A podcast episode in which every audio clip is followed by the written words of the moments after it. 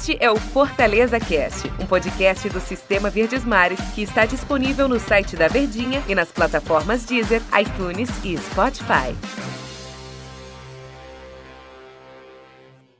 Fala minha gente, tamo no ar, tamo no ar, tamo no ar com mais um Fortaleza Cast. Um abraço especial para você tricolor que todo santo dia abre aqui os nossos podcasts. O Fortaleza Cast aqui que é destinado, logicamente, com mais carinho à torcida tricolor, mas todos os podcasts da nossa casa que você sempre nos brinda com a sua audiência. E hoje é dia de jogo, né? Fortaleza vai encarar o time do Crato, que é uma das equipes ali que tá ali meio borocochô na parte de baixo da tabela do Campeonato Cearense, mas que pro time que escapou do rebaixamento por um golzinho marcado na última rodada da primeira fase, eu diria que até por todos os problemas e ainda mais as dificuldades da paralisação do campeonato e tudo mais, tá de bom tamanho no ano que vem disputar a Série A do estadual. E o Fortaleza com o privilégio de ter ali, digamos, o seu treinador, enfim, já incorporado dentro do clube. O primeiro jogo desde que Voivoda eh, chegou, o Juan Pablo ali, o técnico argentino, para realizar os seus trabalhos no PC. E para a gente bater esse papo pré-jogo, já agradecendo mais uma vez a sua audiência aí do outro lado, o nosso querido Tietcher, que está sempre coladinho com as informações do tricolor, o nosso professor Luiz Eduardo. Fala, professor, tudo bem? Fala, Daniel, tudo bem? Forte abraço a você. Galera que tá na escuta do Fortaleza Cast. Fortaleza que vive aí essa expectativa, né? Mister novo. Mister? Será É. que vai ser ficar sendo chamado de Mister? Pois é, que Quinteiro- nem era Jorge Jesus, né? O Quinteiro chamava o Ederson de Mister. E aí, pra não perder o costume, tá chamando agora o Voivoda de Mister também. Ele é desse jeito. Ele que tem uma expectativa, uma expectativa de um trabalho diferente, dinâmico, intenso. Pelo menos foram as palavras do zagueiro Quinteiro, que conversou com, com a imprensa, né? E existe realmente essa expectativa do treinador chegar dando alma nova. Seria o, o Fortaleza, essa carência da alma nova, seria o que o treinador está trazendo? Uma alma nova, um ânimo novo? É importante sempre, né? Cada vez que você troca o técnico, o técnico que chega vem com esse intuito de que, no mínimo, você vá dar aquela chacoalhada, né? Remexer com os ânimos, com o brio, resgatar a autoestima do, do time e não que esteja lá embaixo. Mas a questão é que o Fortaleza terminou a Série A do Brasileiro muito mal.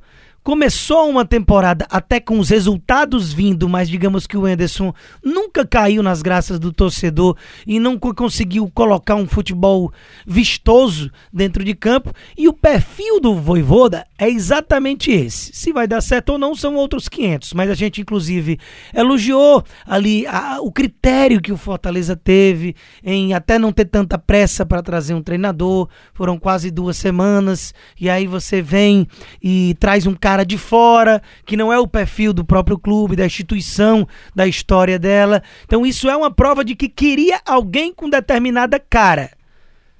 E aí essa cara é a que o Voivoda tende a apresentar e como você falou, né, professor, o Quinteiro na, na entrevista que deu, já disse que deu para perceber intensidade, que é um cara que é o treino é pegado, muito parecido com o último que fez sucesso neste cargo no Fortaleza, que é o Rogério Ceni. Né? E um detalhe importante também é que, em meio a essa intensidade, né, apesar de dois dias apenas de treino, em meio a essa intensidade, jogadores já começaram a perceber que eh, vai ser bem diferente a maneira de trabalhar dele. E outro detalhe também, o, o Marcelo Paes, quando apresentou o Voivoda, ele disse que o Fortaleza estava procurando, Daniel, um treinador a cara do Fortaleza. É por aí mesmo? É é a cara que ele quer que o Fortaleza tenha, né? E sucesso não é, é, só determinado estilo de jogo. Claro que eu diria que está na moda e o que realmente encanta mais ao assistir é aquele time, como eu falei até do Jesus, que era chamado de misto, o Flamengo do Jorge Jesus, que sufoca o adversário do começo ao fim, que parece que os caras não cansam, que todo mundo tem plena consciência do que precisa ser feito dentro de campo. É aquela marcação pós-perda, o perde pressiona, o tempo inteiro fazendo questão de ter a bola. E quanto mais você tem a bola, menos perigo você corre do adversário lhe levar algum dano, né? Então, eu- esse é o estilo de jogo que o Fortaleza quer que o clube tenha. Mas é o estilo de jogo que a imensa maioria dos treinadores querem em matéria de ideia de jogo. Ninguém quer ter o seu time tomando pressão o tempo inteiro para jogar por uma bola. Mas muitas vezes o seu material humano encaixa mais com isso. Determinados jogos pedem que você tenha essa postura. Então não é que, que, que, seja a cara do Fortaleza. Fortaleza já teve sucesso com treinadores que não eram tão ofensivos. E conquistou títulos e foi feliz. Assim, dentro das expectativas de determinadas épocas. Mas pro momento, me parece bem claro, pelo menos que o discurso do Marcelo Paes é que o técnico do Fortaleza tivesse esse perfil.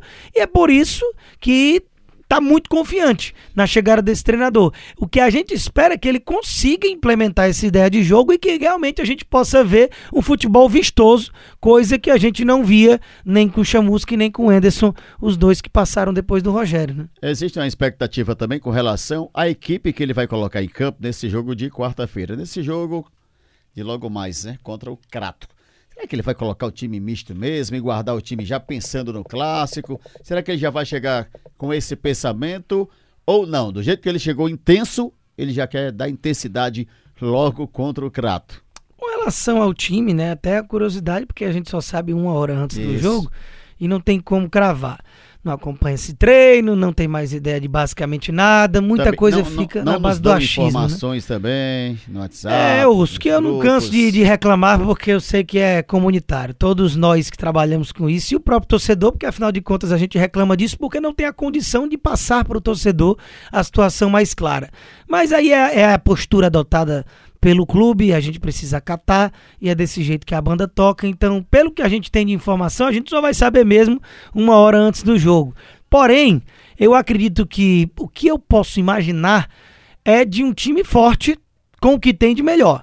Se ele vai repetir, por exemplo, os dois, os dois jogos, agora contra o Crato e no sábado contra o Ceará, o mesmo time ou a mesma base, eu não sei. Mas é fato que eu imagino nada de, de jogador da base, jogador que não vai jogar provavelmente o clássico.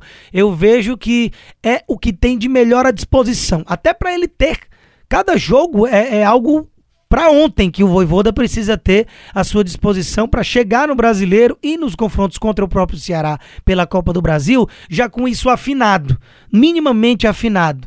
Então, cada jogo ele vai ter que tirar proveito, ele não vai poder se dar o luxo de poupar todo mundo, porque o foco maior é determinada partida. Então, não vejo essa história de preservar jogador não. E com um detalhe, né, Daniel? É, por mais que você esteja falando de um campeonato cearense que tem clássico rei no sábado, mas o Fortaleza também está focado no início da Série A, por sinal saiu até a tabela já detalhada, né? Fortaleza vai estrear no dia 30 de maio, 11 da manhã, lá em Belo Horizonte, né? Então existe essa expectativa também de como esse time chegará para esse início de Brasileirão Série A, que também é um dos objetivos principais da equipe. O Marcelo Paes já falou que quer sim que ele consiga essa vaga na Sul-Americana nesse próximo ano. É o que se espera, né? Porque como você fica em nono lugar em 2019 e na temporada 2020 escapa pelo saldo de gols de um rebaixamento com um fim de ano bem melancólico, naturalmente não é isso que se espera à medida que é mais um ano de Série A, mais investimento, mesmo continuando ainda num, num ano pandêmico, então é mais cota de televisão de primeira divisão, é tudo isso que vai agregando que faz com que você tenha uma expectativa de um ano mais tranquilo, pelo menos digamos assim. E quando a gente fala de mais tranquilo no futebol brasileiro hoje, só tem dois times ali que nem caem nem vão para Sula. Então, se a ideia é ter tranquilo com relação ao rebaixamento, você imagina que possa pintar uma vaguinha na Sul-Americana. Então, deve ser esse mesmo pensamento para começar, pelo menos, de expectativa. E aí é importante você falar da tabela básica, porque saiu o detalhamento, né? Então já sabe que é no domingo, 11 horas da manhã, num horário até atípico.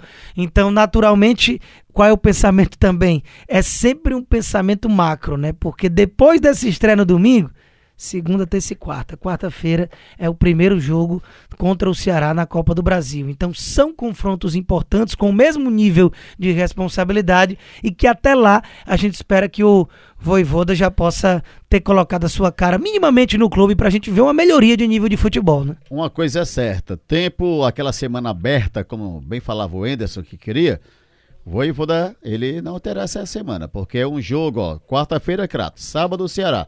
Na segunda-feira tem definição da primeira da fase, né? Quem pega quem. Aí, possivelmente semana que vem já tem semifinal.